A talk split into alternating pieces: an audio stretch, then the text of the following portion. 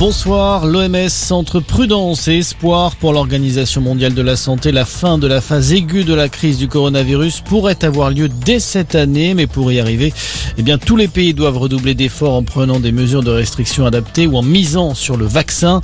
En Afrique, par exemple, 85% de la population n'a reçu aucune injection. C'est inquiété le directeur de l'OMS qui appelle à la plus grande vigilance pour les mois à venir. Selon lui, l'arrivée d'un nouveau variant plus transmissible et plus mortel qu'Omicron est une hypothèse réelle.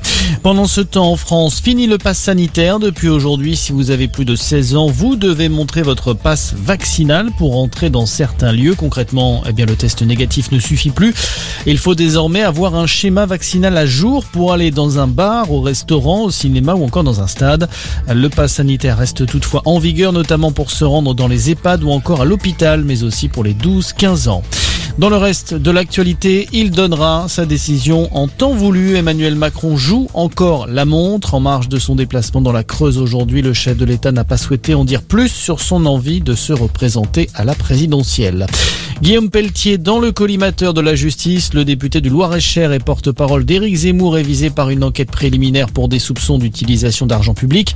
Il aurait fait appel à des collaborateurs payés sur des fonds de l'Assemblée nationale pour faire fonctionner ces micro-partis. En Allemagne, au moins quatre blessés après une fusillade dans une université. Ça s'est passé ce midi sur le campus d'Heidelberg au sud du pays. L'assaillant est mort. Il s'est suicidé en retournant son arme contre lui. Pas plus de détails pour le moment sur son identité ou ses motivations. Et puis un mot de sport, pas le droit à l'erreur pour les handballeurs français à l'Euro. Battus samedi par l'Islande, les Bleus doivent impérativement l'emporter ce soir face au Monténégro pour garder une chance de se qualifier en demi-finale. Coup d'envoi de la rencontre à 20h30. Voilà pour l'essentiel de l'actualité. On reste ensemble pour un prochain point d'information.